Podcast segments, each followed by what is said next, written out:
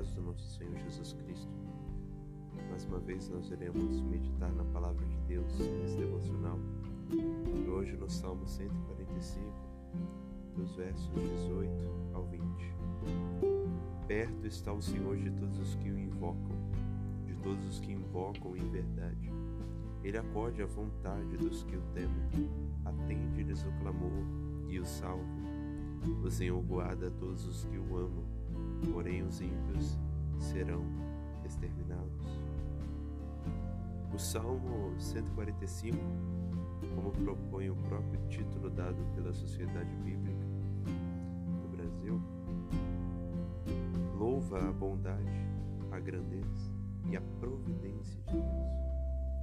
Ele vai mostrar como que as obras de Deus são justas, são boas, como ele é benigno misericordioso, e também como ele cuida da sua criação. Ele é um rei glorioso. O Senhor é o rei do universo, mas ele cria, ele guarda as suas criaturas. E a primeira lição que podemos destacar desse texto é exatamente isso. Apesar de Deus ser esse rei glorioso sobre todas as coisas, como declara o Salmo, ele ser benigno e misericordioso, bom para todos, o fato de ele satisfazer de benevolência a todo vivente. Apesar de tudo isso, ele está perto.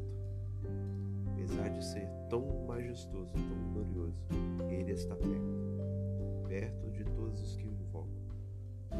E invocam em verdade. Deus ouve a oração que nasce da sinceridade, conhecedora da verdade. Não basta nós termos uma boa intenção. É preciso que a boa intenção esteja totalmente unida ao conhecimento da verdade. Quando nós nos colocamos à disposição de invocar o nome do Senhor, quando nós oramos, Cristo disse à Samaritana, em João capítulo 4, que os verdadeiros adoradores adoram a Deus em espírito e em verdade. Observe que é em espírito e é em verdade a espiritualidade está totalmente atrelada à verdade. E de fato, o Senhor glorioso, ele atende a oração dos verdadeiros adoradores. Por causa desse fato, porque eles os invocam em verdade. Em segundo lugar, declara também no verso 19 que Deus acorde à vontade dos que o temem. Isso significa que Deus satisfaz a vontade daqueles que o temem. O temor do Senhor é o princípio do saber. Provérbios 1,7 diz isso. Deus ele satisfaz a vontade dos que o temem, porque a vontade destes são dirigidas no temor, no temor a Ele. Logo são desejos sábios que agradam a Deus. Claro, meus amados, que nós temos muitos desejos em nossos corações e alguns desejos pecaminosos, porque estamos na luta entre a carne e o espírito. Mas aqueles desejos espirituais são fundamentados no temor a Deus, no respeito e reverência diante da Sua palavra e do seu querer para as nossas vidas. E quando nós compreendemos isso e oramos com base nesses desejos santos e sinceros, Deus acorde nossa vontade. E o desejo sincero do homem piedoso é pelo favor de Deus, pela graça de Deus, pela salvação. Por isso o Salmo vai dizer na parte B desse verso 19 que Deus atende o clamor e o salva. Deus nos responde, Deus nos redime, Deus agracia a nossa vida.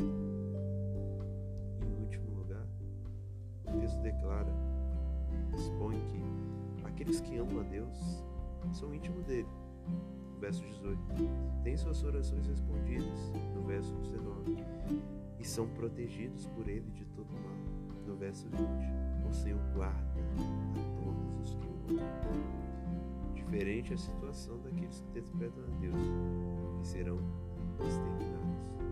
Em Provérbios 3, 32 vai dizer isso, que Deus guarda os piedosos. Deus guarda aqueles que buscam. Deixa eu até ler aqui fica melhor.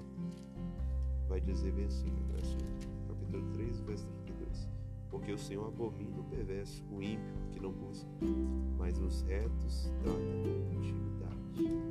Essa intimidade é todo esse relacionamento de é, ouvir a oração, atender a oração e proteger a vida, proteger de todo mundo.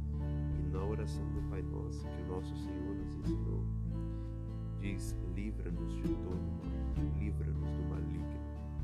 E essa é uma promessa que o Senhor cumpre também, porque promessa de Deus e realidade, como diz ele diz,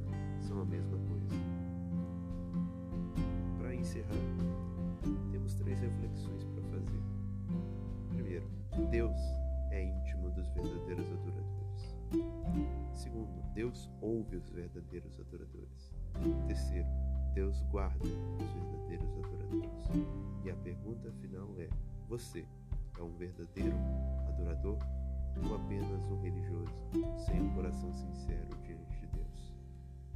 Vemos isso um exemplo na parábola do fariseu e do publicano. O fariseu chegou no templo e disse: Graças te dou, Senhor, porque não sou como estes homens, ladrão, publicano outras palavras que ele utiliza. Jejum duas vezes por semana e dou o dízimo de tudo que tenho. Por outro lado,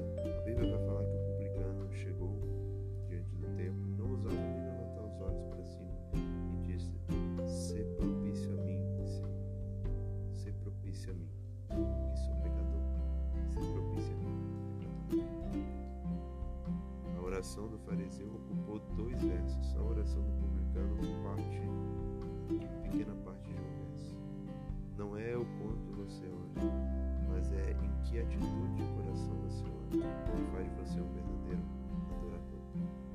Deixa essa meditação para as nossas vidas. O Senhor nos abençoe.